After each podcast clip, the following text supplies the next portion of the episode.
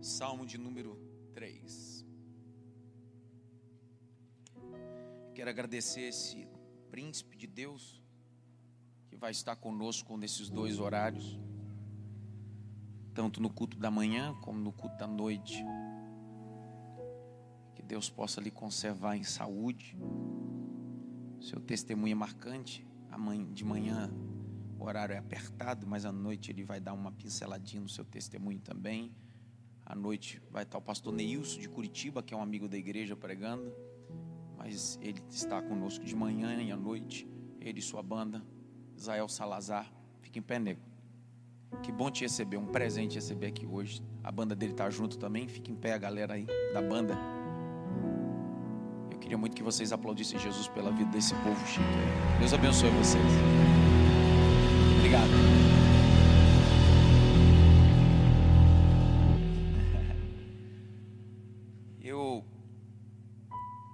Saí ontem, era nove horas, e eu cheguei nessa cidade de destino. Era seis horas, só tomei banho e fui pregar no congresso. Cheguei no hotel hoje, era meia-noite. Às duas e meia levantei para pegar a estrada para estar tá aqui. Eu sempre viajo acompanhado. Quem caminha sozinho é águia. Eu sou pomba. A águia voa sozinho, pomba sempre voa em bando. Eu estava na estrada, é um, é um, um caminho meio ruim. Agora acabou esse ramé. É um caminho ruim e eu, os meninos no carro, eu escutei uma frase. Uma frase de um livro. A frase de um livro enquanto a gente estava no carro. Seis horas de viagem. E quando eu escutei essa frase, o Espírito Santo me iluminou. E eu comecei a escrever. Escrevo, pontuo, puxo um texto e vai ali, vai ali. E nós começamos a sentir a presença de Deus porque a mensagem começou a fluir dentro do carro em uma frase. Quando chegamos no destino, sermão estava pronto. Eu disse: esse sermão que Deus quer falar conosco e com a igreja no domingo pela manhã. Então eu queria repartir com vocês o salmo de número 3, o verso de 1 até o verso de número 8. Vamos ler juntos. Na verdade, você acompanha já que vai lendo. Lê, Jaque. Senhor, como se tem multiplicado os meus adversários. Como se tem multiplicado o quê? Você precisa criar maturidade e entender que não é só amigo se multiplica, mas adversário também. Não se multiplica só as pessoas que te amam, mas as pessoas que te odeiam também.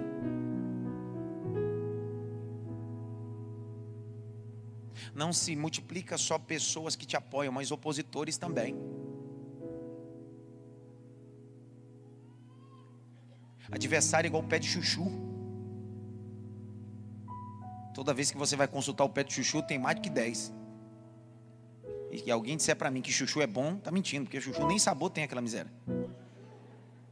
É. Continua. São numerosos os que se levantam contra mim. São muitos os que dizem de mim. Peraí, são muitos que fazem o quê? Tem gente que marca café, almoço, só para falar de você. E que bom que você virou o assunto no meio dos fofoqueiros e dos opositores. Porque se não fosse você, nem assunto eles teriam. Tem gente que marca reunião para falar da roupa que você veste, do seu casamento, da sua família, do que você faz, o que você posta.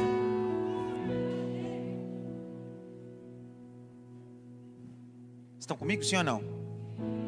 Prega comigo, pelo amor de Jesus. Eu não gosto de pregar sozinho, não. Olha o texto, novamente. Lê, Jaque, de novo, lê. São muitos os que dizem de mim: Não há em Deus salvação para ele. Ó, não tem salvação para ele. Já era, acabou, ponto final. Só que o homem coloca ponto final, Deus coloca uma vírgula debaixo do ponto. Isso é regra gramatical. O ponto final finalizou uma frase. Agora, quando coloca uma vírgula embaixo, está dizendo: Vamos continuar, não acabou não, ainda tem história aí. Continua. Porém tu, Senhor, Ó, porém, você sabe que a palavra porém é uma palavra que não vem nem do hebraico, é uma palavra que vem do latim. Porém, prointer. A palavra prointer aí é vida que segue ato contínuo. Quando o texto diz assim, porém, é vida que segue ato contínuo. Traz a ideia mais ou menos assim, ó. Antes disso parecia ser o fim, só que agora é um ato. É vida que segue, é um ato contínuo. E quem vai fazer essa vida que segue esse ato contínuo? É o Senhor. Vou de novo. Vida que segue, ato contínuo. Quem vai dar não são os homens, é o Senhor que guardou você. Pega na mão de alguém, diga para ele assim: pro Inter para você, pro Inter, pro Inter. Continua, Nito. porém tu, Senhor, és o meu escudo És o quê? protetor. És o quê? Olha para cá, olha para cá. Eu já estou pregando. Você sabe que no Império Romano, dentro do, do contexto bélico romano, os soldados tinham dois tipos de escudo: um escudo menor, que era um escudo de ataque, e um escudo maior, que era um escudo de defesa, chamado pavês. Chamado o quê? Pavês. Você sabe que o que ele está correlacionando aí não é um escudo de ataque, é um pavês. Um pavês tem dois metros de altura. Quando uma nação era atacada, ele não precisava atacar, porque ele tinha que defender aquilo que já era dele. O que o salmista está dizendo assim é: eu não preciso atacar, porque eu já conquistei, eu tenho que só proteger aquilo que Deus me deu. Enquanto o escudo menor só tem o poder de cobrir a parte torácica, onde tem os órgãos principais e a cabeça, o pavês cobre da cabeça aos pés. O indivíduo se esconde atrás dele. Vou de novo.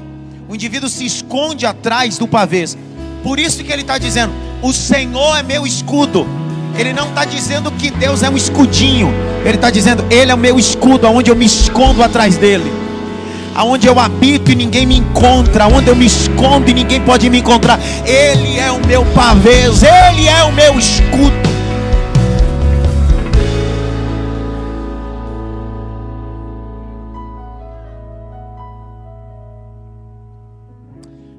Você assistiu os espartanos? Os espartanos, ao contrário, eles não utilizavam escudos dos pavês, mas escudos de ataque. E quando eles se organizavam para se defender, por isso que eles tinham que se aglomerar, para que um escudo pequeno estivesse conectado ao outro e que fizesse uma camada de proteção. Porque eles não utilizavam escudo de defesa, só escudo de ataque. Só que o salmista está dizendo assim: Eu não preciso de escudo de ataque, o Senhor já venceu por mim. Ele já venceu por mim, já me deu vitória. Eu só defendo aquilo que ele conquistou por mim. Continua. És a minha glória e o que exalta a minha cabeça. És a minha glória. O salmista está dizendo assim: Ei, eu não sou digno de nada. É Ele que é digno de glória. É Ele que é digno de honra. Verso 4. Com a minha voz clamo ao Senhor, e ele do seu santo monte me responde. Oh, com a minha voz. Nunca terceirize aquilo que é para você falar.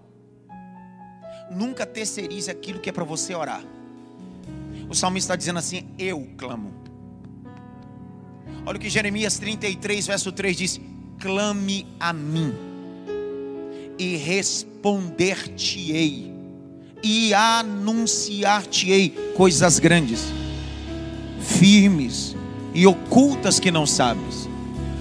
Deus está querendo uma geração que entenda que o clamor sai do ambiente religioso.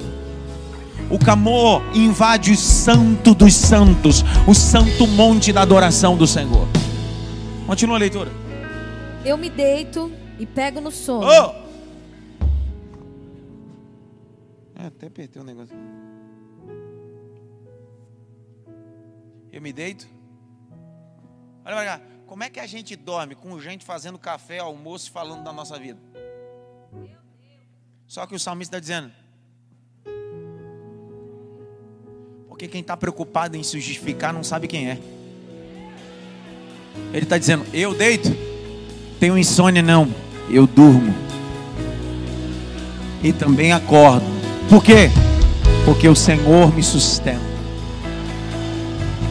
Porque o Senhor me sustenta. Porque o Senhor me sustenta. Ei. Deitar e dormir nos dias mais terríveis é sinal de confiar no Deus Todo-Poderoso. Ei. Deus não vai te isentar de guerras, mas Deus te dará paz no meio das guerras. Júnior, fique em pé, Júnior. Dá aquele glória, meu filho. Isso. Olha o texto. Eu me deito e pego no. Parece que literalmente Deus está fazendo assim. Eu vou ninar você. Hum, hum, hum. Dorme. Não, mas e, dorme. Mas a porta dorme. E a doença dorme. E o dinheiro dorme. E a guerra dorme. Meu nome dorme. Protesto dorme, dorme, dorme. Porque eu te sustento. Eu te sustento. Escute-me, por favor. E eu caminho para o final. Da leitura, claro. O texto de Atos dos Apóstolos, capítulo 12, o texto diz que Pedro estava preso em uma, uma prisão. Só que não era qualquer prisão. Ele estava dentro de uma prisão subterrânea e cercado por quatro quaternos de soldado. Eram quatro quaternos de soldados. Dá o total de 16 soldados. Cercavam Pedro. O Tiago já tinha morrido à espada. Atos capítulo 12 texto diz que no outro dia, depois da Pessá, da Páscoa, quem deveria morrer era quem? Pedro. Aí a Bíblia diz que Pedro dormiu. Cá para nós, olha para cá. Se eu soubesse que morreria no outro dia. Se você soubesse que morreria no outro dia, como é que você ficaria dentro dessa cela? Fala para mim. Você dormiria? Ficaria andando para lá e para cá? O Pedro está dormindo. Por que, que ele dorme? A resposta está no final desse verso 5. Por que, que ele está dormindo? A resposta está no final desse verso 5. Por que, que ele está dormindo? Mas você vai morrer no outro dia. O outro dia pertence ao meu Deus. Não, mas está decretado. Não, você não decreta nada. É o Senhor que me sustenta. E antes de virar o dia, liberei essa palavra agora. Antes de virar a noite do dia, o anjo do Senhor invadiu a prisão e disse: Pedro, cheguei antes do decreto dos homens, cheguei antes da espada dos homens, cheguei antes da morte, cheguei antes da falência. Vamos, Pedro, sai pela porta da frente, porque o Senhor me enviou aquele que te sustenta. Me enviou. Pega na mão de alguém e diz assim: O Senhor te sustenta.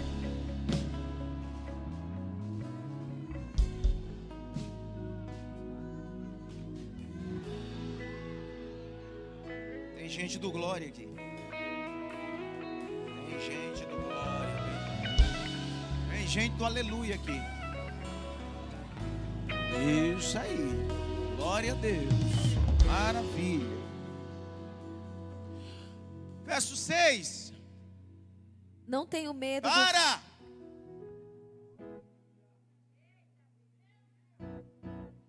Não. Bom dia. Eu não tenho?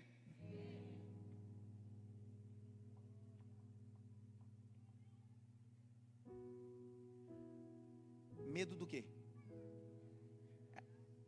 Milhares. Menino, é muita coisa.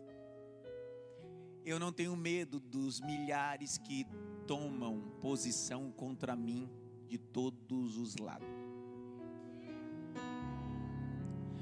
É na frente, atrás, direita, esquerda, por cima, por baixo. É, quando vem problema, vem de tudo que é lado. Quando vem situação, vem de tudo que é lado. Só que o salmista está dizendo assim: Eu não tenho medo. Eu deito, durmo, porque eu sei que Ele me sustenta. Eu não tenho medo, porque ninguém vive uma prova eternamente, ninguém vive um deserto eternamente, ninguém vive uma angústia eternamente. Eu não tenho medo, vai passar. Eu não tenho medo, vai passar.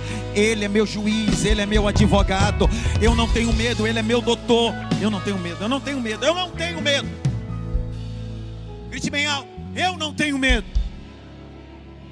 Eu estou pedindo para você é, repetir isso? Eu vou pedir pela segunda vez, porque essa é a minha base do sermão que eu vou pregar. Grite bem alto, eu não tenho medo. Levanta a mão direita, sim. Só quem tem mão, quem não tem não precisa. Grite bem alto, eu não tenho medo. Bate pelo menos em três, assim, não tenha medo.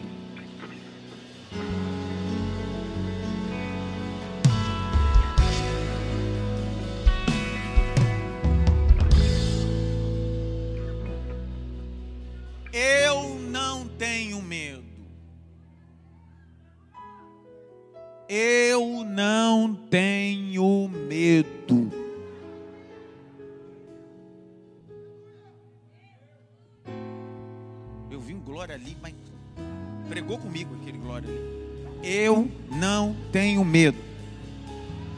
Nem de um, nem de dois, nem de cem, nem de milhares nem daqueles que vêm da direita, da esquerda, de todos os lados. Eu não tenho medo. Verso 7, por que, que eu não tenho medo? Lê o verso 7.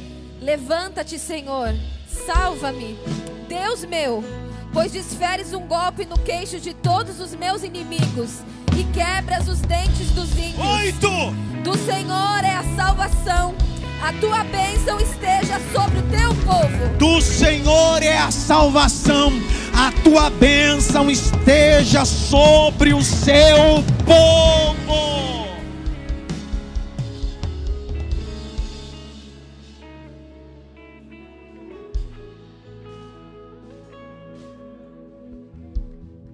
Eu não tenho medo. Eu não tenho Pastor, qual é o tema da mensagem essa manhã? dê 30 minutos e eu ministro muito rápido. Eu prego, às vezes, sermões expositivos. Na verdade, minha especialidade é sermão expositivo: ler, explicar e aplicar. Só que hoje eu vou pregar um sermão temático. E o tema é esse: medo, o laboratório de criar gigantes. Medo, o laboratório de criar gigantes. Essa foi a frase de um livro no carro que me startou tudo isso. Quando eu vi essa frase, eu disse: peraí, deixa eu pegar a Bíblia. E quando eu peguei a Bíblia, me debrucei nela, descobri que o medo tem a capacidade de criar nesse laboratório sete gigantes.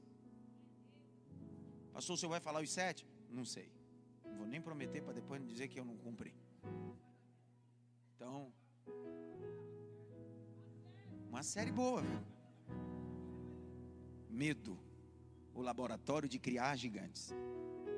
Olhe para cá. Primeiro vamos contextualizar o salmo de número 3.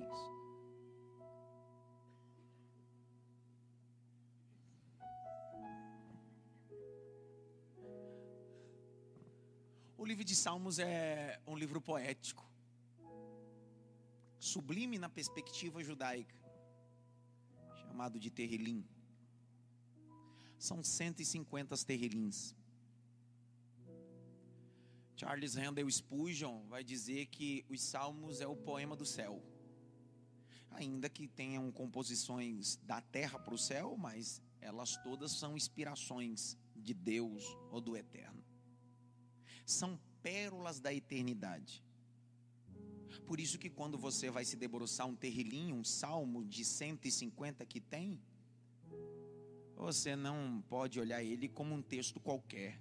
É uma canção, uma estrofe, coro especial e etc. Por isso que ele não tem capítulo e nem versículos, ele tem um número e um verso por ser canção. Todos nós sabemos quem é o maior autor do livro de Salmos.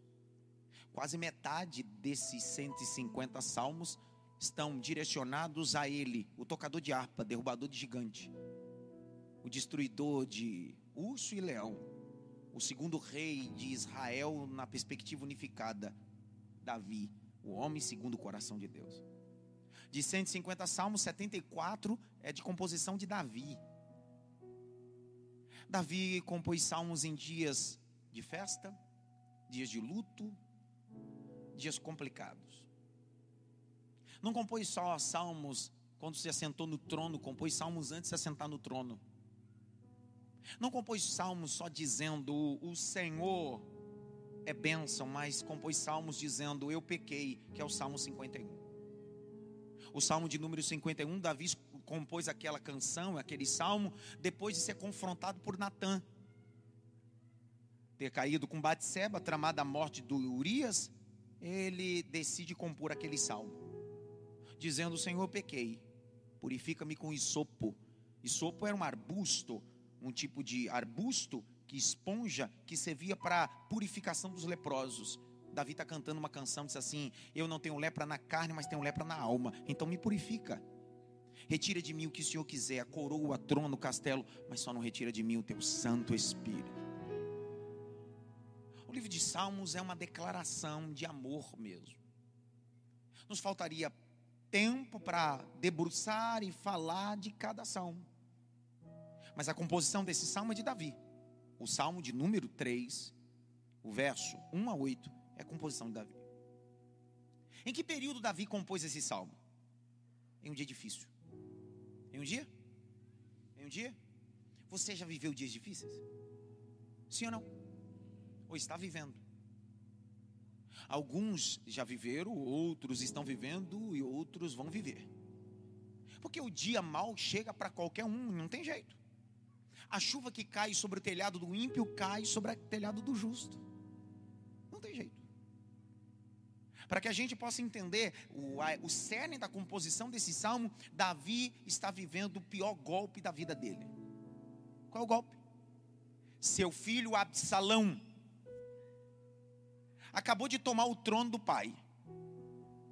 Davi, para não ter oposição pior e ter que puxar a espada para o próprio filho, Davi decide abandonar o castelo, abandonar tudo e sair com seus guerreiros. Só que Absalão, seu filho, começa a perseguir. E ele bota pesado. Ele não vem fraco, não, ele vem com força. Davi, no meio dessa opressão emocional, sentimental, em todo esse contexto, porque Davi era guerreiro. Se tinha uma coisa que Davi sabia usar era a espada. Não compare mais o Davi com aquele menino com cinco pedras e uma funda na mão. Davi não é mais aquele menino com cinco pedras e uma funda e um cajado na mão. Davi agora é um guerreiro. Ele tem uma espada. E se tem uma pessoa que sabe usar espada, é Davi nessa época. Davi tem que se policiar, Davi tem que se frear, porque se ele não fizer isso, se ele não tiver autocontrole, ele vai puxar a espada para o próprio filho. Então Davi decide: ele está vindo contra mim é da direita, da esquerda, ele quer me pegar. Mas eu não tenho medo. Eu não tenho medo, sabe por quê? Porque o lugar onde eu fazia refeições com os meus oficiais, agora ele se ajunta com os meus oficiais e outros e fala e denigre a minha imagem, mas eu não tenho medo. Ele, meu filho e todos os guerreiros vêm contra mim, loucos para me matar, mas eu não tenho medo. Eu deito, durmo.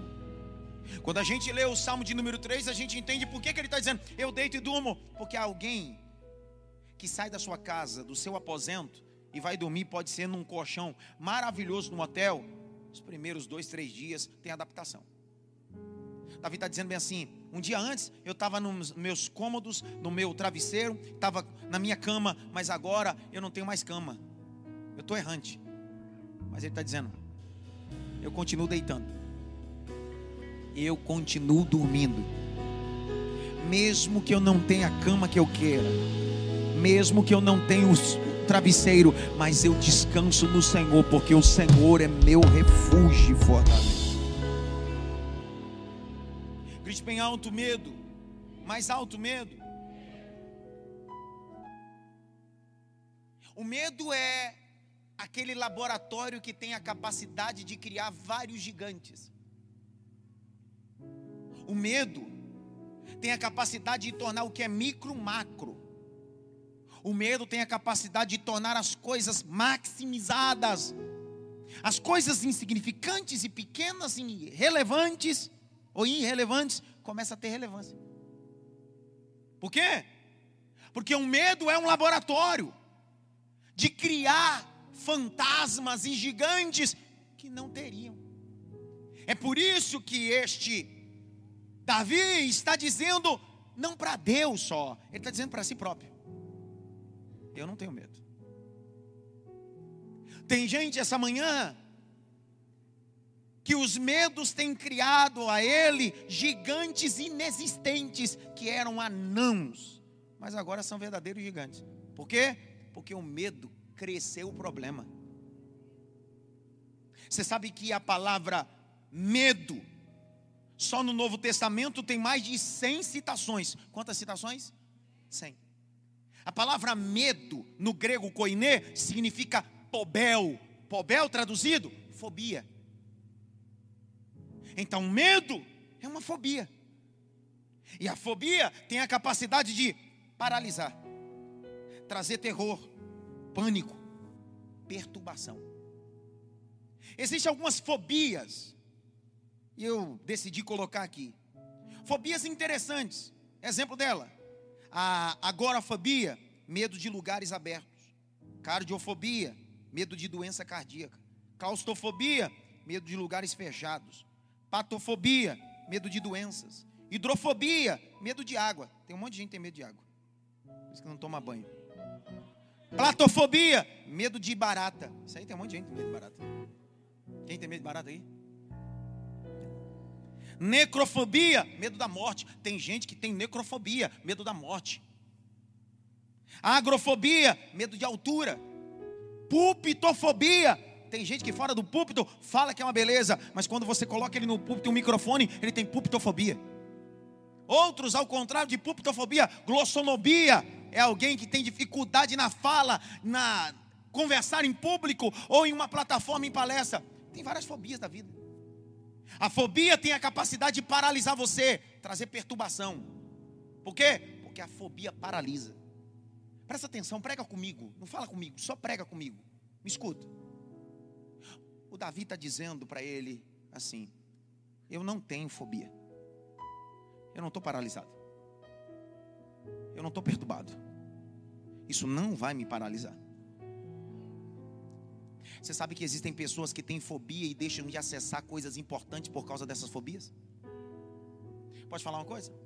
Eu tenho um pastor amigo que ele nunca foi no apartamento que a gente morava porque ele tem fobia de elevador. Eu ofereci já de tudo você imaginar. Pastor, o que o senhor gosta de comer? A gente vai fazer tudo bom e melhor. Ele entra no elevador, começa a dar sudorese, começa a dar ataque nele. Ele tem que sair. Às vezes a nossa fobia nos impossibilita de acessar ambientes que Deus preparou para nós. A fobia paralisa. Olha para cá, a fobia paralisa. Olha o que Davi está dizendo. No meio de todo esse contexto, o meu medo não vai me paralisar. Ei, o medo impossibilita você de tomar posse de coisas que Deus deu para você. Vou de novo. O medo impossibilita você de tomar posse daquilo que Deus decretou para você. Veja a beleza, grite bem alto, beleza. Ei, a Bíblia diz que quando Moisés enviou 12 espias, eles foram visitar a terra que manda leite e mel. Dos 12 espias, 10 voltaram com fobia fobia de gigante, fobia de problema. E quando a gente tem fobia, a gente tem perturbação, tem angústia e paralisa. Ele diz assim: não vai dar certo. Isso aí vai dar problema. Esse negócio vai dar problema. Aí juntou a fobia dos dez e contaminou o povo todo. O povo começou a dizer: a terra mana leite e mel, só que tem gigante. Eles paralisaram. De repente, dois se levantaram: Josué e Caleb. Josué e Caleb, no meio de uma multidão com fobia, paralisado, eles disseram bem assim: Ei, subamos animosamente e possuamos a terra que Deus nos deu como herança. Josué e Caleb está dizendo: Eu não vou me perturbar, Eu não vou me paralisar. Pode ter gigante, mas a fobia não vai me paralisar.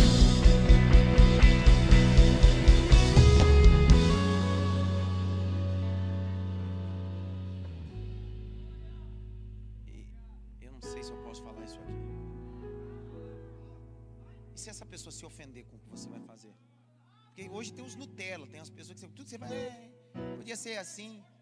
Não, vou nem falar que isso aqui vai dar problema. É, é bom que domingo é ceia, então se você ficar chateado, dá semana toda para pedir perdão. Eu, dá uma balançada pelo menos em três assim, para de ser medroso, cara. Não balança mesmo, provoca ele para de ser medrosa, para de ser medroso. Para com essa fobia. Para com essa fobia, para de ser medroso, para de ser medrosa.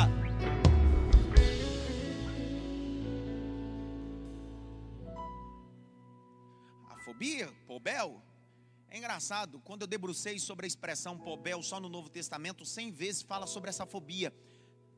Várias pessoas tiveram fobia. Várias pessoas viveram essa angústia, essa paralisação de ambiente de coisas que deveriam tomar posse, mas a fobia impossibilitou. A Bíblia diz que o céu é tomado? O céu é tomado? O céu é tomado? Mas quem tem fobia não faz força.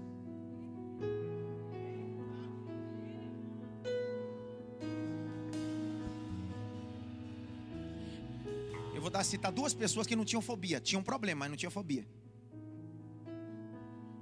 Tinham outros tipos de problema, mas não tinha fobia. O medo não fazia parte do escopo dessas duas pessoas. Se eu citar os dois sendo de glória, você vai ver agora, tá? Primeiro deles, a Bíblia diz em Mateus capítulo 8: um homem é leproso, está num lugar afastado. Ele descobre que Jesus está passando ali perto. Segundo o cerimonial judaico, em Levítico 13 e 14, ele não poderia acessar a sociedade, não poderia se apresentar no meio do povo, e se fizesse isso, deveria anunciar: Eu sou leproso. Só que ele disse assim: Eu tenho lepra, mas não tenho fobia. Alguém olhou para ele e disse assim: Você está indo para onde? Você não pode. Eu disse: Quem não pode é vocês, eu posso. Alguém no leprosário disse bem assim, cara, a gente nasceu para ficar aqui e enquanto não for purificado, não sai daqui. Ele disse: Vocês ficam aí, eu estou indo me encontrar com aquele que pode mudar a minha história, aquele que pode mudar a minha vida, aquele que pode mudar a minha história em todos os sentidos. O texto diz que ele se prostra, leproso, sem medo, sem fobia, e ele clama dizendo: Senhor, se o Senhor quiser o Senhor pode me purificar. Jesus olhou para ele, estendeu a mão, tocou nele e disse: Eu quero, eu quero, eu quero, eu quero. Quem tem fobia, continua no leprosário. Quem tem fobia, vive dando desculpa.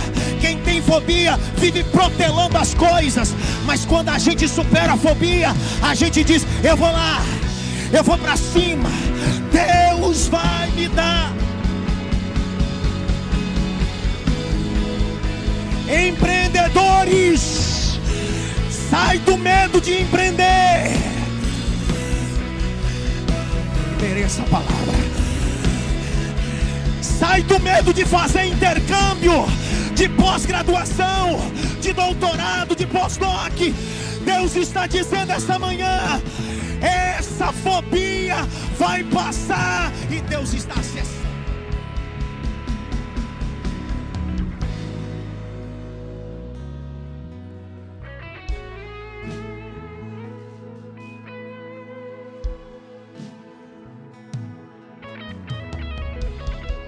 Se fobia é perturbação, o indivíduo se paralisa, se angustia. Que Davi está dizendo é: meu filho que sentava à mesa comigo agora me persegue. Quem eu peguei no colo agora está com a espada atrás de mim. A coroa que estava na minha cabeça está na cabeça dele agora. O trono que Deus me prometeu, ele está sentado. Mas e aí, você está no, no, fundo, fundo do poço, Davi? Não, não. Eu não tenho medo. Porque eu não estou apegado às coisas o Senhor me sustentará.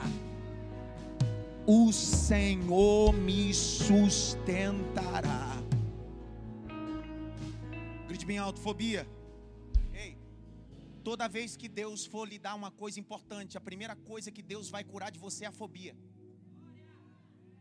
Mas isso é outro dia eu leio esse texto.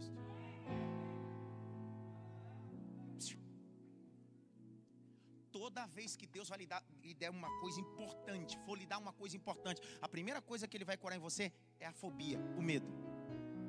Porque como é que Ele vai dar uma coisa importante para alguém para executar em todos os sentidos? Se esse alguém viver angustiado, perturbado e paralisado. Por isso que antes dele entregar, ele diz: Não tenha medo.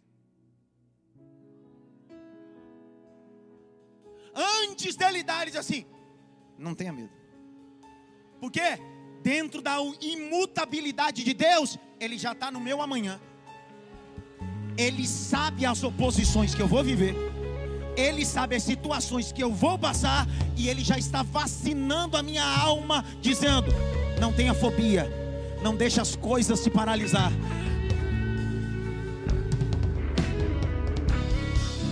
Põe na tela aqui para mim, Josué capítulo 1, verso 9. Quando Deus chamou Josué, Deus disse: Antes eu vou curar a tua fobia. Põe na tela, leia aqui com força, leia. Não foi isso que eu ordenei? Seja forte e corajoso. Não tenha medo, nem fique assustado, porque o Senhor seu Deus estará com você por onde quer que você Lê de novo, lê de novo. Não foi isso que eu ordenei? Seja forte e corajoso. Não tenha medo e nem fique assustado, porque o Senhor, seu Deus, estará com você por onde quer que você andar. Josué vai assumir a liderança do povo. Quem acabou de morrer não foi qualquer um, foi Moisés, o maior vulto veterotestamentário. Ele vai assumir um BO. Só que Deus olha para ele e diz assim: Josué, assim como eu fui com Moisés, serei contigo. Não tenha medo, não paralise, não se perturbe. Aonde você colocar a planta dos pés, eu piso com você. Eu piso com você. Eu piso com você. Eu piso com. Tem alguém que pega essa mensagem aqui essa manhã.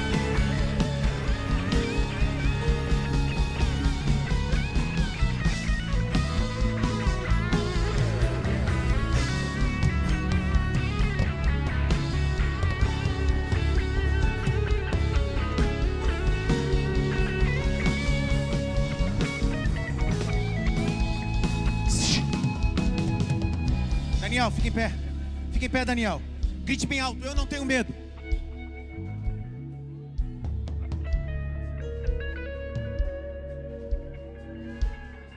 Fica em pé, fica em pé. Grita, eu não tenho medo. Zica, fica em pé, fica em pé. Grita, eu não tenho medo. Júnior, fica em pé, fica em pé. Grita, eu não tenho medo. Fica em pé, Thaís. Grita, eu não tenho medo. O salmista está dizendo no Salmo 3: Eu deito, durmo, acordo, porque o Senhor me sustenta. Eu não tenho medo de desafios, eu não tenho medo de mudança, eu não tenho medo de transicionar, eu não tenho medo de mudar, por quê? Porque o Senhor me sustenta. Pode ser de emprego, pode ser de empresa, pode ser de casa, pode ser de bairro, pode ser de país. Eu não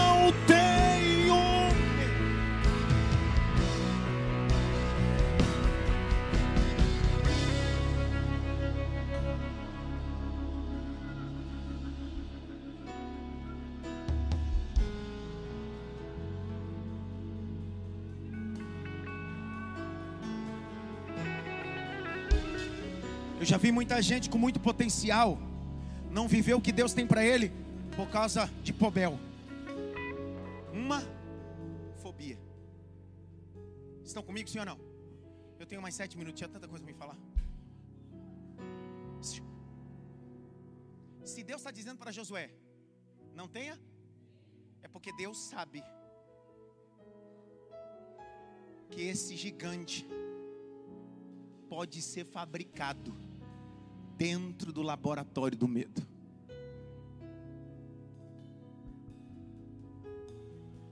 gente vai criando gigantes dentro do laboratório do medo que não existem. E Deus dizendo: não tenha medo.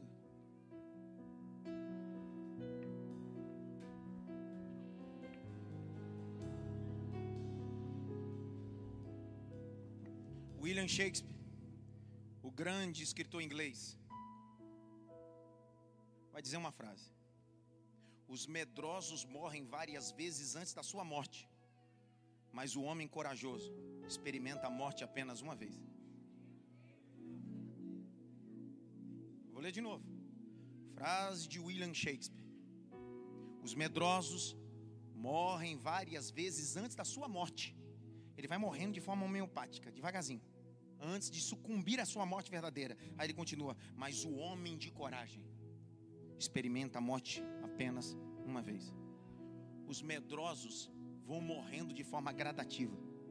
O corajoso vive com intensidade e morre uma vez só. O provérbio chinês diz: O cão não late por valentia, o cão late por medo. Provérbio chinês: O cão não late por ser valente, ele late por medo.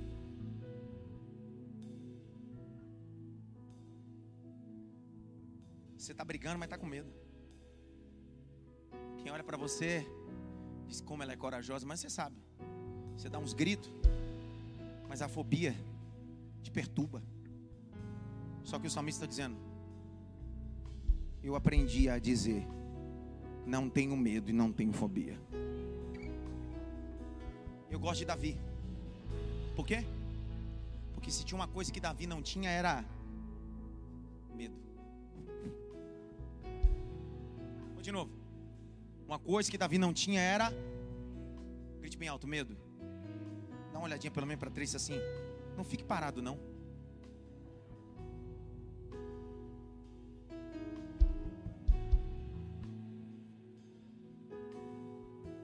Não fique parado não. Pastor, Davi está cantando sobre ele? É verdade. Davi fazia esse exercício. O exercício que a fobia, o medo não ia perturbá-lo. Por quê? Porque quando Davi apareceu no cenário na Bíblia, ele apareceu mesmo com uma funda na mão, cinco pedras e uma vara, mas apareceu sem medo. O medo não criou gigantes, por isso que Golias para Davi não era um gigante. Para Saul era um gigante, para o exército de Israel era um gigante, mas para quem não tem medo, é só um incircunciso. Vou de novo. Pode ser gigante para vocês, mas para mim é só um incircunciso, porque quem tem a marca sou eu. Quem tem a marca sou eu. Quem tem a marca sou eu. Sou eu. Davi, era para você ter dado glória. Grite bem alto. Fobia. Mais alto, fobia. Os psicólogos atribuem uma fobia chamada de pistãofobia. Pistãofobia é uma síndrome de uma pessoa que confiou em alguém, viveu uma ruptura ou uma traição e não consegue confiar novamente. Numa amizade, num relacionamento e etc. Manifesta-se essa pistãofobia. Fobia de confiar novamente. Fobia de abrir a porta do acesso novamente. Só que essa manhã Deus está dizendo: a fobia precisa passar. Não tenha medo de confiar de novo. Pastor, mas eu fui traído. A traição não pode mudar quem você é. A traição não pode mudar teu coração. A traição não pode te perturbar, te angustiar e te paralisar. Os traidores vão, mas uma hora dessa chega alguém fiel na tua vida. Grite bem alto, Davi. Não tinha fobia. Abre comigo 1 Samuel 17.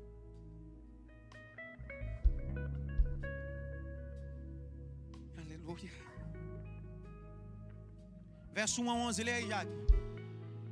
Os filisteus reuniram as suas tropas para a guerra em Socó, que fica em Judá. Eles acamparam entre Socó e Azeca, em Efés Damim. Saul e os homens de Israel se reuniram e acamparam no vale de Elá, e ali ordenaram a batalha contra os filisteus. Os filisteus estavam no monte e os israelitas estavam no outro monte, ficando o vale no meio deles.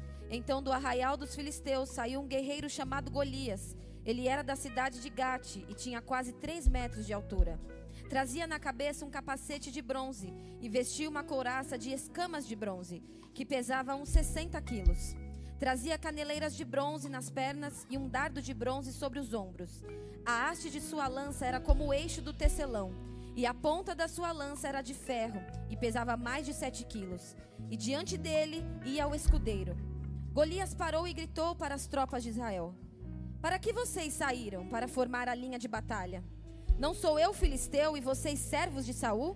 Escolham entre vocês um homem que venha lutar comigo. Se ele puder lutar comigo e me matar, seremos servos de vocês. Mas se eu o vencer e o matar, vocês serão nossos servos e nos servirão. E o filisteu continuou: Hoje eu desafio as tropas de Israel.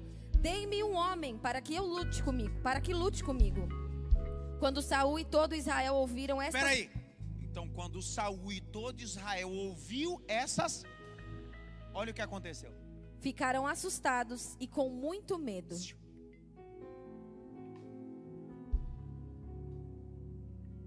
O medo te paralisa.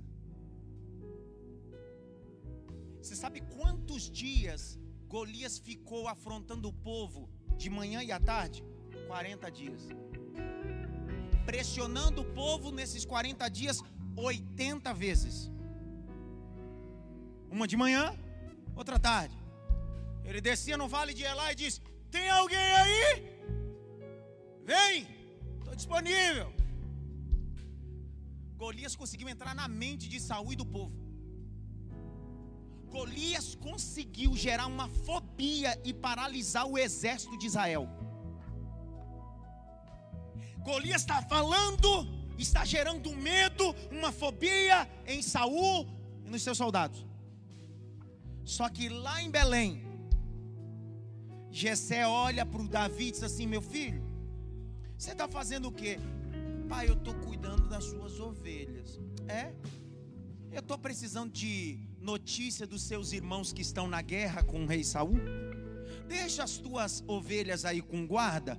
Pega queijo, pega farinha e vai lá no ambiente de guerra e me traz notícia. Lá vai Davi. Como marmiteiro, porque quem leva queijo e farinha é marmiteiro. Ele vai levar marmita para o campo de guerra. Aí ele chega lá. Quando ele chega lá no campo de guerra, olha o que acontece. Verso de número 21 e 27, vai. Os israelitas e filisteus se puseram em ordem, fileira contra fileira. E o povo lhe repetiu as mesmas palavras, dizendo: Peraí. O povo repetiu as mesmas palavras. Que palavras? Vai. É isso que será dado ao homem que o matar. Eliabe, o irmão mais velho, ouviu Davi falando com aqueles homens. Ele ficou irado com Davi e disse: Por que você veio para cá? E com quem você deixou aquelas poucas ovelhas no deserto? Sei que você é presunçoso e mau. Você veio aqui só para ver a batalha. Davi respondeu: que foi que eu fiz agora? Apenas fiz uma pergunta. Então Davi se desviou dele na direção de outro e fez a mesma pergunta. E o povo lhe deu a mesma resposta de antes. Alguns homens que tinham ouvido as palavras de Davi foram anunciá-las a Saul, que mandou chamar Davi. Vai. Davi disse a Saul: Que ninguém desanime por causa dele. Este seu servo irá e lutará contra esse filisteu. Porém Saul disse a Davi: Você não poderá ir contra esse filisteu para lutar contra ele. Você ainda é jovem e ele é guerreiro desde a sua mocidade. Davi respondeu: Este seu servo apacentava as ovelhas do pai. Quando vinha um leão ou um urso e levava um cordeiro do rebanho, eu saía atrás dele, batia nele e livrava o cordeiro da sua boca. Se ele se levantava contra mim, eu o agarrava pela barba e o golpeava até matá-lo. Este seu servo matou tanto o leão como o urso. Este filisteu incircunciso será como um deles, porque afrontou o Senhor, os exércitos do Deus vivo. Escuta! O Golias entrou na mente de Saul e criou a fobia, paralisou Saul. Entrou na mente do exército de Saul, 40 dias parado. Só que quando Davi chegou no vale de Elá, Davi não escutou as palavras que Golias falava, Davi escutou os privilégios de derrotar um gigante. Alguém gritou: aquele que derrubar o gigante, o rei fará sua casa isenta de impostos, casará com a sua filha e se tornará rico. Davi diz: estou dentro, pode vir gigante, mas eu sou maior do que ele. Eu não tenho medo. Eu não tenho espada, mas não tenho medo. Eu não tenho escudo, mas não tenho medo, porque eu sei que o Senhor está comigo.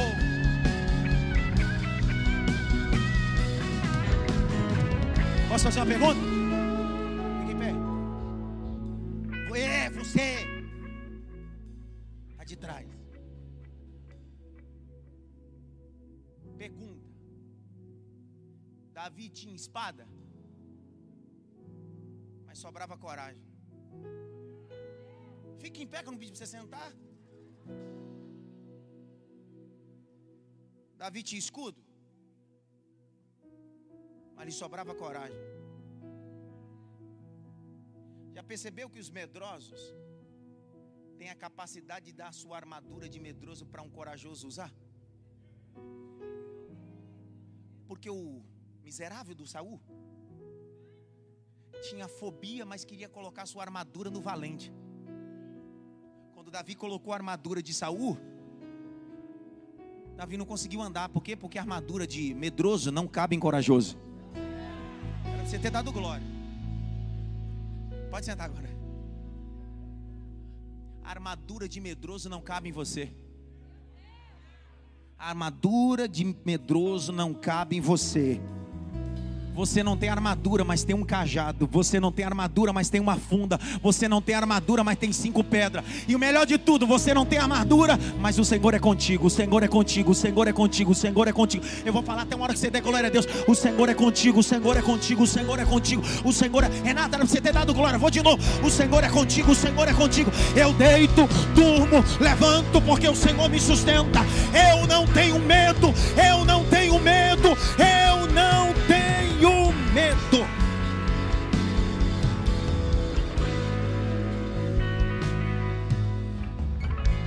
Grite bem alto. Eu não tenho medo. Não faz direitinho para gente terminar. Eu não tenho medo. Pergunta para mim assim: Por que eu não tenho medo, pastor? Porque o Senhor é contigo. Porque você não tem medo, não é por meritocracia. Ah, é, o senhor pode me fazer um curso, pode me indicar alguém, um especialista para dar um curso. Não! Fobias são tratadas por psicólogos, psicanalistas, terapeutas. Só que aqui, eu estou te dando o melhor remédio de todos. A Bíblia que é melhor do que qualquer ansiolítico. A Bíblia vai direto na tua alma e grita: Eu te sustento, eu te guardo, eu estou na tua dianteira, eu estou na tua traseira, eu sou da direita, da esquerda, eu sou em cima, estou embaixo, eu te sustento, Davi, eu te sustento. Jaque, lê. Lê Deuteronômio, vai, Jaque, para mim terminar. Deuteronômio, capítulo 4, versos 7 a 21. Lê, Jaque, lê, Jaque. Por que, que eu não tenho medo? Porque ele disse que eu não tenho medo. Por que, que eu não tenho medo? Porque eu sei que ele me sustenta. Lê, lê. Pois que grande nação há que tenha Deus estão chegados a si como o Senhor nosso Deus, todas as vezes que o invocamos. E que grande nação há que tenha estatutos e juízos tão justos como toda esta lei que hoje eu lhes proponho. Então somente tenham cuidado e guardem bem a sua alma, para que vocês não se esqueçam daquelas coisas que os seus olhos têm visto, e elas não se afastem do seu coração todos os dias da sua vida. Vocês também contarão isso aos seus filhos e aos filhos dos seus filhos. Não se esqueçam do dia em que vocês estiveram diante do Senhor seu Deus, em Horebe, quando o Senhor me disse: Reúna este povo e os farei ouvir as minhas palavras, a fim de que aprendam a temer-me durante todos os dias em que viverem na terra e também as ensinem aos seus filhos. Onde? Então vocês chegaram e ficaram ao pé do monte, e o monte estava em chamas que subiam até o céu, e havia trevas, nuvens e escuridão. Doze. Então o Senhor falou a vocês do meio do fogo, e vocês ouviram o som das palavras dele. Vocês ouviram a voz, mas não viram aparência nenhuma, só escutaram a voz. Então ele anunciou a sua aliança que ordenou a vocês, os dez mandamentos, e os escreveu em duas tábuas de pedra. Ao mesmo tempo, o Senhor ordenou que eu ensinasse a vocês estatutos e juízos, para que os cumprissem na terra que passarão a possuir. Tenham cuidado, guardem bem a sua alma, porque vocês não viram aparência nenhuma no dia em que o Senhor, o Deus de vocês, lhes falou em Horebe no meio do fogo. Portanto, tenham cuidado para não se corromperem e fazerem para si alguma imagem esculpida na forma de ídolo, semelhança de homem ou de mulher, semelhança de algum animal que há na terra, semelhança de alguma ave que voa pelos céus semelhança de algum animal que rasteja sobre a terra, semelhança de algum peixe que há nas águas debaixo da terra. Quando levantarem os olhos para os céus e verem o sol, a lua e as estrelas, a saber todo o exército dos céus, cuidem para que vocês não sejam seduzidos a inclinar-se diante deles e prestar culto a essas coisas que o Senhor, seu Deus, repartiu a todos os povos debaixo dos céus. Mas quanto a vocês, o Senhor os tomou e os tirou da fornalha de ferro do Egito, para que sejam povo da sua herança, como hoje se vê. É agora! Também o Senhor se indignou contra mim por causa de vocês, e jurou que eu não passaria o Jordão e não entraria na boa terra que o Senhor seu Deus lhes dá por herança. Assim diz o Senhor: Eu te tirei do Egito, caminhei com vocês no deserto abri o Jordão para que você passe, e a terra que mana leite e mel não tem jebuseus, não tem heveus, não tem gigazeus, não tem ídolos, não tem praga que se levante, não tenha medo, eu estou com ti. Levante as suas mãos para o alto. Feche os dois olhos. Pelo menos por 10 segundos, diga glória a Deus. Diga aleluia, diga glória a Deus, diga aleluia. Vai, abra a boca para glorificar aquele que venceu. Jesus Cristo está dizendo: não tenha medo, não tenha medo, não tenha medo, não tenha medo, não tenha medo. Eu senti o peso da mensagem. Não tenha medo. Não tenha medo. Acesse essa porta. Não tenha medo. Ande sobre as águas. Não tenha. Então me tira o medo.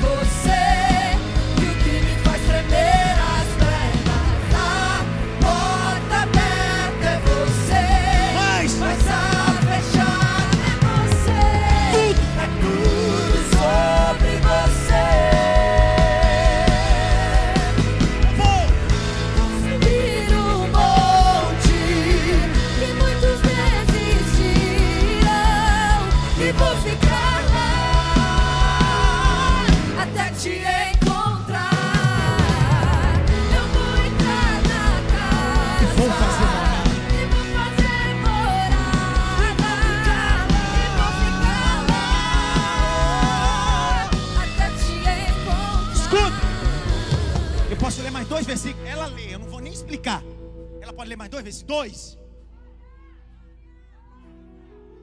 A fobia te fez afundar, mas a graça vai estender a mão para você hoje. A fobia fez você afundar, mas a graça está dizendo a você: vamos começar de novo.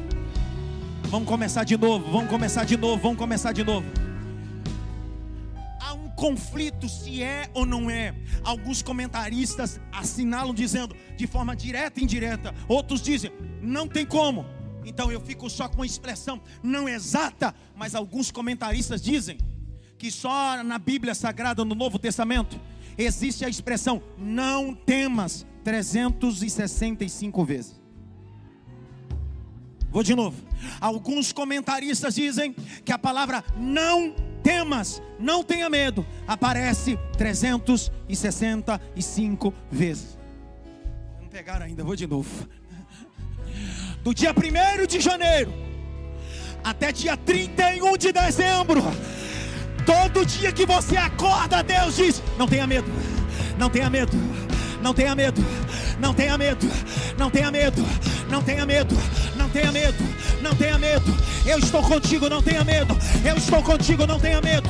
Eu estou contigo, não tenha medo. Ainda que você passe pelo vale da sombra da morte, não tenha medo. Ainda que você passe pelo fogo, não tenha medo. Ainda que você passe pelas águas, não tenha medo.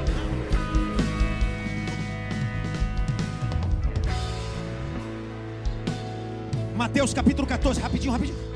Mateus 14, versículo 27 a 32. O medo te fez afundar, mas a graça está estendendo a mão dizendo: tem recomeço. Mateus 14, 27 a 32. Vai, Jaque, vai, vai, vai. Mas. Jesus imediatamente lhes disse: Coragem, sou eu, não tenham medo. Ah, meu Deus. Então Pedro Não, disse: não, lê de novo, lê de novo, lê. Mas Para. Jesus ime- Calma.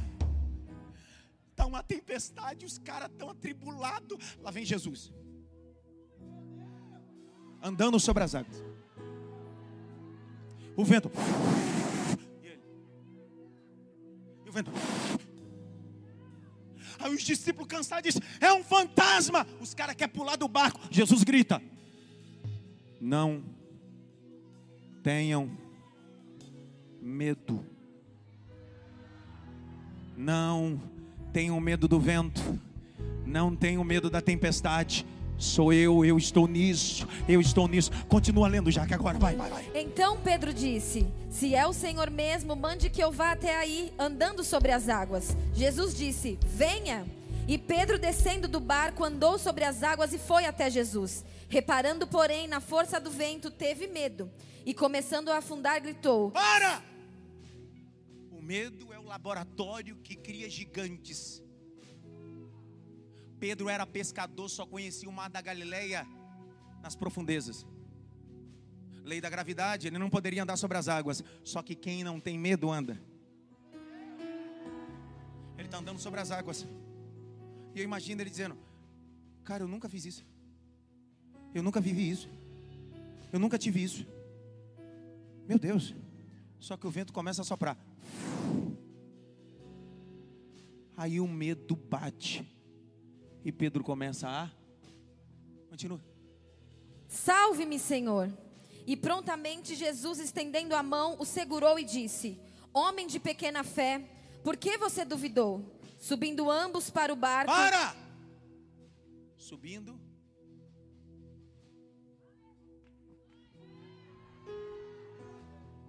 O teu medo foi uma fobia e te fez afundar. Só que Jesus não te deixou para trás, não. Teu amigo te deixou para trás. Teve gente que te deixou para trás, porque enquanto você estava andando sobre as águas, eles estavam com você. Mas só foi você afundar te deixaram para trás. Só que Jesus está dizendo bem assim: Eu estendo a mão para você. O que, que o senhor vai fazer comigo? Vamos voltar para o início. Vamos voltar para o barco. Você vai aprender a andar no ambiente de novo, porque eu sou o Senhor que curo toda a sua fobia. Ela vai lendo. Conforme vocês for entendendo, vocês vão ficando em pé. Pastor, eu não entendi. Fique em pé para disfarçar. Não vai ficar feio. Todo mundo em pé, glória, e você. Ah. Pastor, o senhor pode me, me dar uma receita de um medicamento para medo? Se eu fosse psiquiatra, eu faria para você. Mas como eu sou teólogo e profeta, eu vou te dar uma receita. E a minha receita no final está assinado Dr. Rocha. Ó, bem pentecostal essa, hein? Essa foi bem penteca mesmo. Dr. Rocha. Epístola de João, capítulo 4. A Jaque vai lendo. Eu estou dizendo para você que hoje o seu medo, sua fobia, você vai sair nesse domingo cantando como Davi. Eu não tenho medo. Eu não tenho medo. Eu não tenho medo. Eu não tenho medo. Capítulo de número 4, versos 7 a 21. Vai, Jaque, vai lendo, vai lendo. Vai lendo, vai lendo, vai. Conforme eles vão entendendo, eles vão ficando em pé, vai. Amados, amemo-nos uns aos outros, porque o amor procede de Deus, e todo aquele que ama é nascido de Deus. Para, pa- É a primeira epístola de João 4, 7. Não é evangelho, não. Vai. E todo aquele que ama é nascido de Deus e conhece a Deus. Quem não ama não conhece a Deus, pois Deus é amor. Nisto se manifestou o amor de Deus em nós, em haver Deus enviado seu Filho unigênito ao mundo para vivermos por meio dele. Nisto consiste o amor, não em que nós tenhamos amado a Deus, mas em que Ele nos amou e enviou o Seu Filho como propiciação pelos nossos pecados. Amados, se Deus nos amou de tal maneira, nós também devemos amar uns aos outros. Nunca ninguém viu Deus. Se amarmos uns aos outros, Deus permanece em nós e o seu amor é em nós aperfeiçoado. Nisto conhecemos que permanecemos nele e que ele permanece em nós pelo fato de nos ter dado do seu Espírito. E nós temos visto e damos testemunho de que o Pai enviou o seu Filho como Salvador do mundo. Aquele que confessar que Jesus é o Filho de Deus, Deus permanece nele e ele permanece em Deus. E nós conhecemos o amor e cremos neste amor que Deus tem por nós.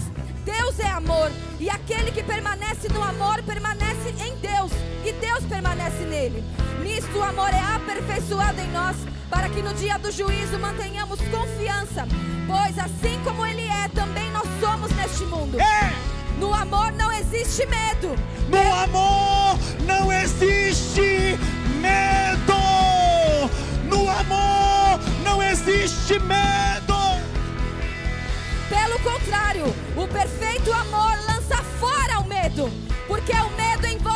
E quem teme não é aperfeiçoado no amor. Nós amamos porque ele nos amou primeiro. Se alguém disser amo a Deus, mas odiar o seu irmão, esse é mentiroso. Pois quem não ama o seu irmão a quem vê, não pode amar a Deus a quem não vê. E o mandamento que dele temos é este: quem ama a Deus, que ame também o seu irmão. O amor lança todo. Texto de João, ele não está dizendo que o amor é um sentimento, o amor é Jesus encarnado. Quem é que tira todo o medo? O amor lança toda a fobia, todo o medo.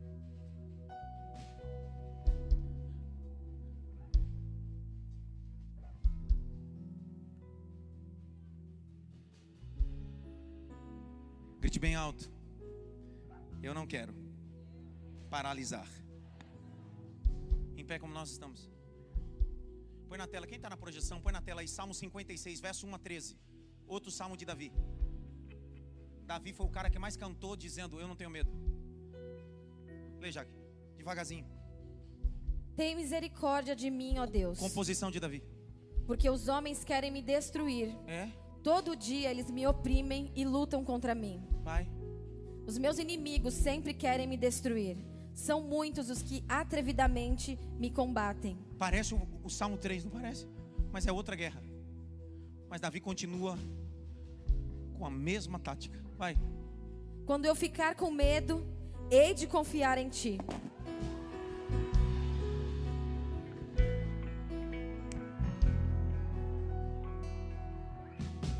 Você lembra que no Salmo 3 ele disse: Eu não tenho?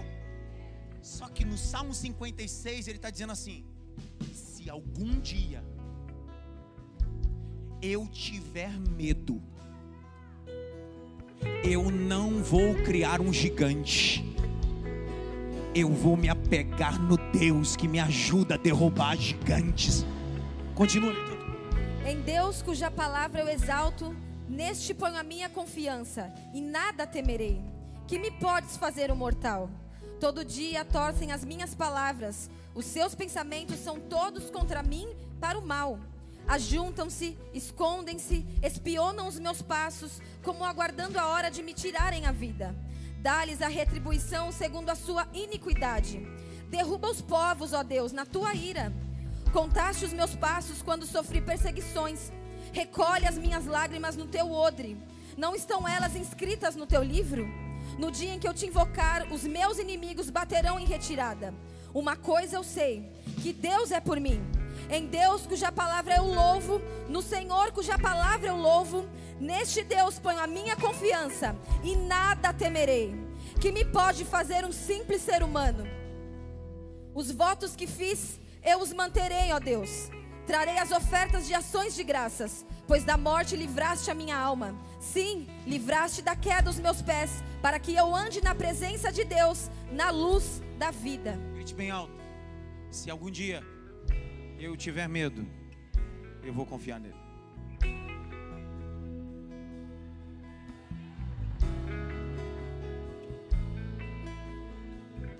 Quer tomar um remédio para fobia? Sai do teu lugar, vem para o altar para mim orar e terminar. Tem um remedinho no altar para você, tua fobia. Vem. Se você está vivendo uma fobia na tua vida, tem um remedinho no altar para você.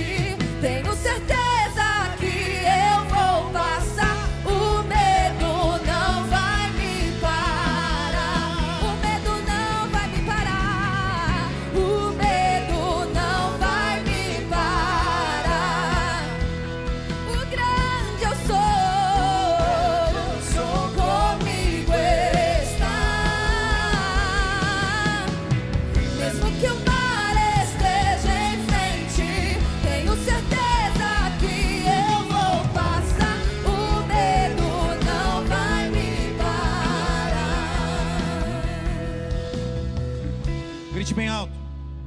Eu não tenho medo. Mais alto, eu não tenho medo. Põe a mão no coração. Grite bem alto. Senhor, nos dias mais difíceis, entra na casa que está amedrontada e traz paz. Mais alto, e traz paz. Toda a igreja que estão na frente aí atrás, põe a mão no coração. Você em casa também. Eu termino. Eu preciso, eu preciso terminar. Mas me, me dê mais cinco minutos, porque eu preciso fechar isso aqui. Jesus é a resposta dos meus medos.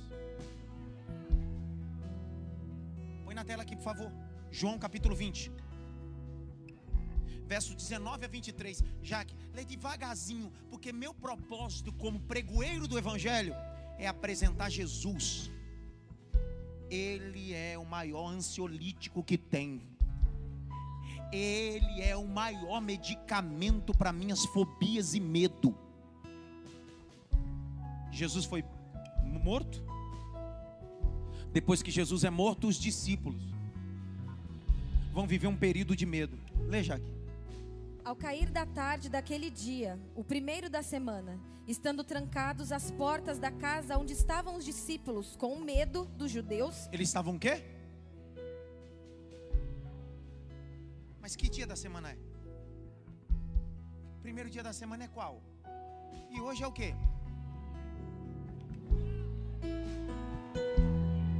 Tá todo mundo dentro de casa, os discípulos, os caras que viram Jesus multiplicar pão, os caras que viram Jesus expulsar demônio, mas os caras estão dentro da casa, estão com medo. Só que no domingo de manhã Jesus já tem ressuscitado.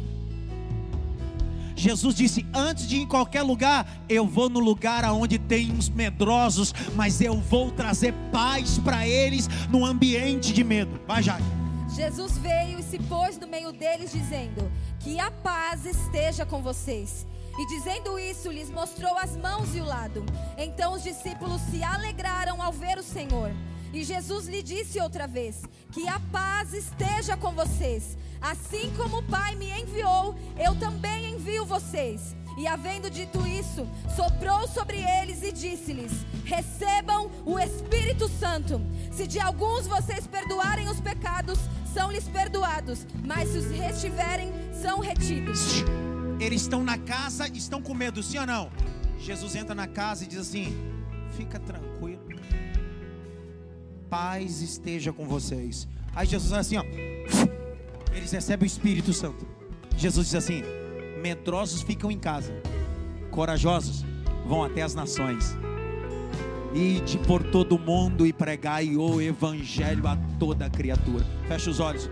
Pai, eu quero abençoar esta tua igreja, as ovelhas do teu aprisco, compradas com teu sangue.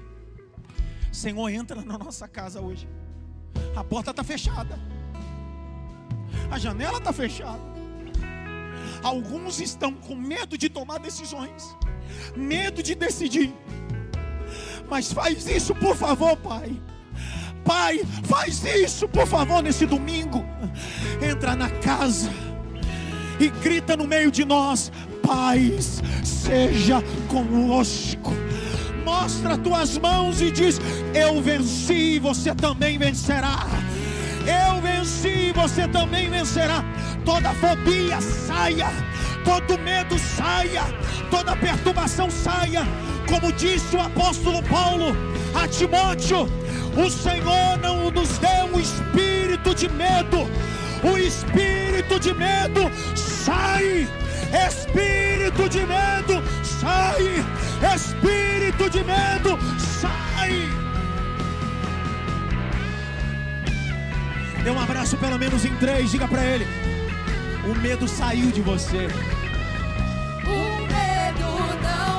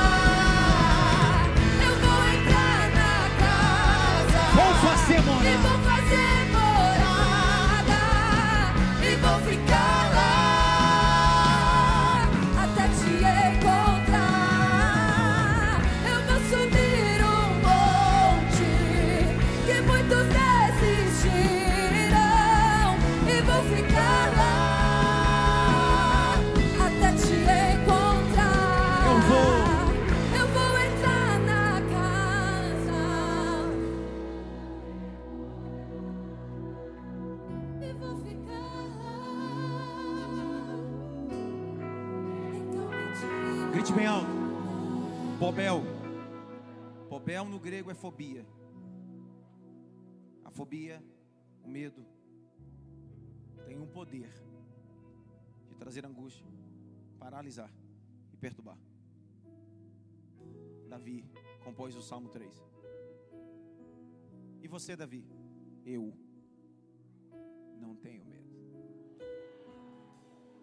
Pode se levantar milhares e milhares. Eu sei em quem tenho crido.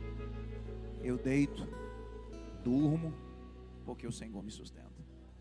Em pé como estamos, eu preciso dar três avisos em pé rápido. Primeiro deles, Israel Salazar. Tem o material dele lá no hall. Lê que está escrito na camiseta. O que está escrito? Os medrosos não avançam. Não avançam. Os medrosos param. Esse é um novo projeto dele. Passa lá, já adquire a camiseta e sai profeticamente. Vou avançar. Vou para cima. Nada me para. Mas se o mar estiver fechado, quem está na minha frente garante o mar aberto. Tem mais camiseta? Tem mais o que lá? Tem, tem outros materiais? Tem. Tem moletom? Coisa chique. Então você passa lá para adquirir. Dois. Terça-feira é nossa Paraxá. Nós estamos na série da Sácia.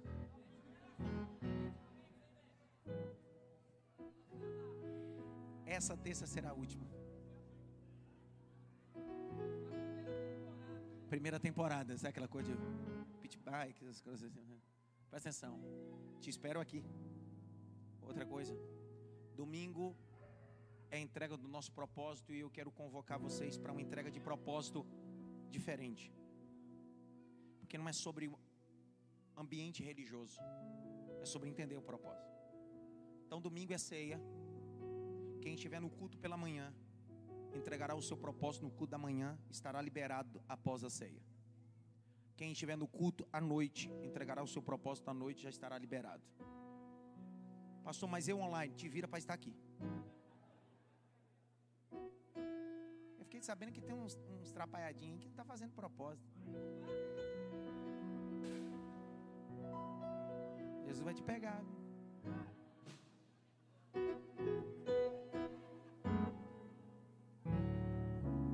Isso. Todo domingo de ceia a gente traz uma oferta de gratidão, o envelope está lá. Você que é membro, traga semana que vem sua oferta de gratidão. É só isso. Valeu a pena estar aqui essa manhã? Faz assim. Tem algum medroso aqui? Não. Hã? É, eu não tenho. Faça assim. Eu fui ler um artigo de uma psicóloga. E olha o que a psicóloga escreveu. Ela disse que o medo pode gerar no indivíduo duas coisas. Alguns literalmente paralisa. Quando o indivíduo é exposto a uma situação de medo, ele paralisa, ele fica sem reação. Só que outros, quando são expostos ao medo, a dose de adrenalina vai lá em cima e eles conseguem fazer coisas que costumeiramente não fariam. Porque o medo, às vezes, na vida de outras pessoas, faz ele alcançar, escalar, correr e tirar força da onde não tem. O problema não é ter medo, é como você está administrando esse medo. Que a graça do nosso Senhor e Salvador Jesus Cristo, o grande amor de Deus Pai, a consolação e a união do Espírito Santo, seja com todos, não só agora, mas para todo sempre, sem medo nenhum. Diga amém.